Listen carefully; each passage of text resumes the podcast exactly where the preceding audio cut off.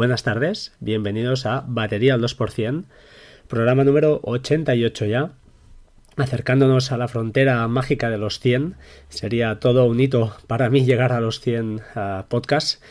Veremos qué pasa. Eh, chicos, hoy os quiero hablar de un par de cosas muy rápidas. Eh, la primera eh, es una cosa, un episodio real, os prometo, es de un compañero de trabajo. No es eso que me lo han contado, sino que lo, viví ayer en primera persona. Y lo cierto es que a lo que hablamos siempre, el tema es copias de seguridad. Os voy a hablar de dos temitas hoy, copias de seguridad y relacionado con esto eh, os hablaré de, de R-Clone. Em, ¿De qué va todo esto? Pues bien, eh, un compañero del trabajo eh, tiene toda la información, tenía toda la información en, en su disco duro, en un portátil, lo habitual, lo de cada día, lo de lo que hace la gente. ¿Y qué le ha pasado? Pues que le ha entrado un virus o un ransomware. No sé si creo que virus no es, que parece un ransomware. Parece que le han encriptado todos los ficheros. Y además, ah, con la desgracia de que él creía que tenía todo, ha perdido fotos de 2013, 14 y 15, me dijo, creo que son, y 2016, todo lo que, cuatro años. Aparte de planos, dijo que, bueno, textualmente, media vida.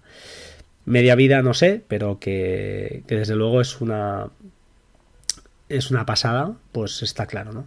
Entonces, él...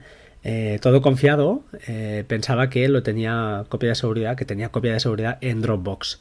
Y como sabéis, pues no, ¿Y cómo fue todo eso? Pues lo cierto es que fue muy curioso porque justamente nosotros tenemos ahí un router MIFI sin entrar en detalles, eh, digamos que, bueno, yo me di cuenta que la noche anterior había, había habido un tráfico de 16 gigas, lo cual es totalmente anormal para los que, los que estamos trabajando por la noche.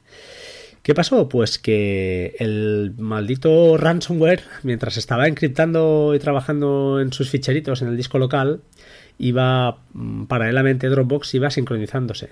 Con lo cual tiene una maravillosa eh, cantidad de ficheros encriptados y absolutamente inútiles. Parece que no le ha llegado ningún mail ni ningún correo para poder eh, pues bueno echar un intentar eh, pues aunque sea pagando recuperar sus ficheros yo le he dicho que normalmente normalmente envían por lo que parece, ¿no? Por lo que he oído, pues envían correos y te piden dinero y esas cosas.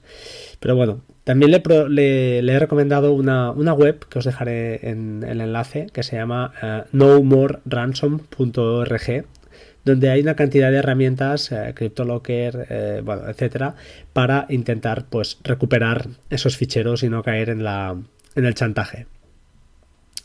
Bueno, esto es una nota más, una crucecita más, ¿no? En las en lo que los que graban podcasts de tecnología no se cansan de repetir una y otra vez, que es copia de seguridad, copia de seguridad, copia de seguridad, que después al final a lo mejor nosotros propiamente los que lo, los que la gente que lo evangeliza pues no a lo mejor no cumple al 100% lo que dice, pero pero bueno, yo particularmente sí que soy un poco enfermo de, todo esto, y más cuando vives episodios de estos eh, cercanos, ¿no?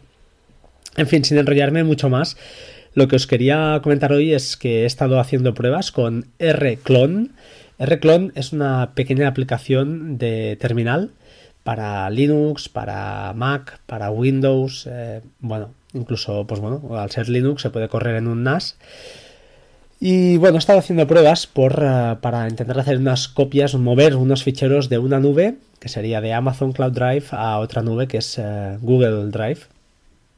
He estado haciendo unas pruebas y no me ha acabado de convencer. La aplicación o lo que es el terminal sí que funciona correctamente, perfectamente. Hay que tener en cuenta que el movimiento de ficheros es se descarga de una nube a tu router y de, tu router sube a la otra nube, es decir, no es un movimiento entre nubes, sino que tendrá que pasar por tu, por tu máquina.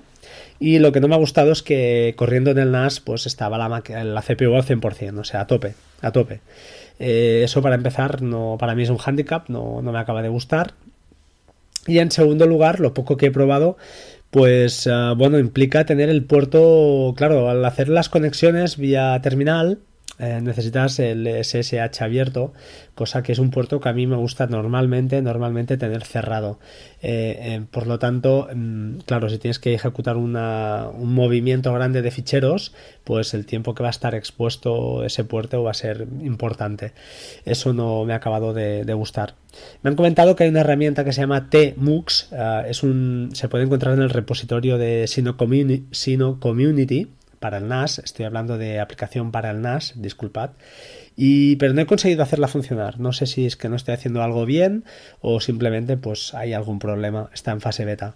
No lo sé, ya os digo, no me he peleado mucho pero ahí está el tema, no sé, buscaré alternativas. A otro chico eh, llamado Carlos León me recomendó Mult Cloud, Mult Cloud, dejaré también el enlace.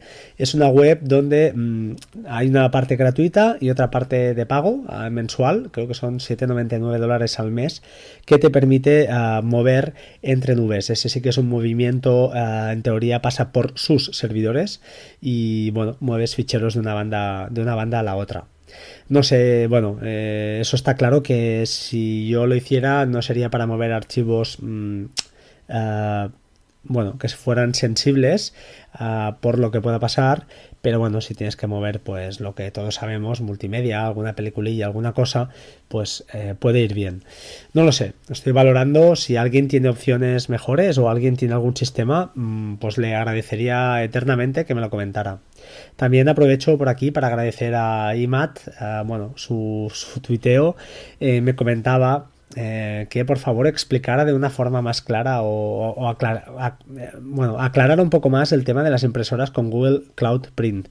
Os comento, es muy sencillo, de verdad, es sencillo. Tú si tienes una impresora conectada por USB a tu ordenador, simplemente tienes que entrar en, en eh, Chrome, en el navegador, ir a la derecha, los tres botoncitos, configuración, bajar abajo de todo, configuración avanzada y en Google Cloud Print ya verás que él te verá la impresora que tienes conectada por USB. Simplemente es compartir esta impresora y buscar, mirar un poquito bien los botones. Hay un botón que pone administrar y creo que hay otro que pone compartir. Y a partir de aquí ya te puedes enviar a quien quieras, eh, creo que debe ser correo Gmail, para que pueda imprimir en la distancia eh, desde su teléfono, por ejemplo, en tu impresora. Esto puede ser realmente útil. Yo pensaba que, bueno, que era bastante, bastante común, pero veo que ha sido alguna, alguna sorpresa, alguna que otra sorpresa agradable para, para algún, algún oyente. Eh, pruébalo, verás que es muy sencillo. Si tienes cualquier inconveniente, pues ya sabes dónde estoy. Soy bastante accesible, no soy ningún dios y intentaré ayudar en lo, en lo que pueda. Eh, dentro de mi tiempo libre, pues intentaré echar una mano a, quien corresponda. Ah, finalmente, ah, creo que no me dejo nada. Eh, ¿Os quería comentar alguna cosa? No, simplemente eso, el tema copias de seguridad, volver a insistir. copias de seguridad incrementales, a poder ser. No vale copiar de un sitio bueno, sí que vale, copiar de un sitio a otro vale, pero ojo, porque si te encriptan eh, tu disco duro y tú tienes un sistema de copias automático cada día, pues al final, eh, si no te das cuenta que te han encriptado todo en ese momento, habrás hecho la copia y habrá cascado. Otra opción es hacer dos copias, una por ejemplo en semanas par y otra en semanas impar o meses, según como lo quieras. Entonces siempre tendrás más margen, perderás algo de información seguro, pero eh, bueno, podrás recuperar eh, pues eh, en una o en otra. Es raro que en dos meses ¿no? de margen no, no te hayas dado cuenta que algo está, está encriptado. Yo particularmente estoy haciendo copias incrementales. Con Hyper Backup estoy creando una serie de rutinas que ya, ya las tenía creadas y va fantástico. Lo cierto es que va fantásticamente bien. Nada más por hoy, creo segundo podcast, o sea que este es, va para los del turno de tarde. Disculpad mi resfriado, estoy, tengo la nariz muy muy congestionada y nada más, os dejo hoy sin canción, en este, esta vez sin canción, pero bueno, al final ha sido un podcast de unos 10 minutillos y espero que os haya entretenido, que es lo, de lo que se trata. Gracias a todos, eh, un placer, sed buenos y hasta pronto, ¿vale? Chao, chao.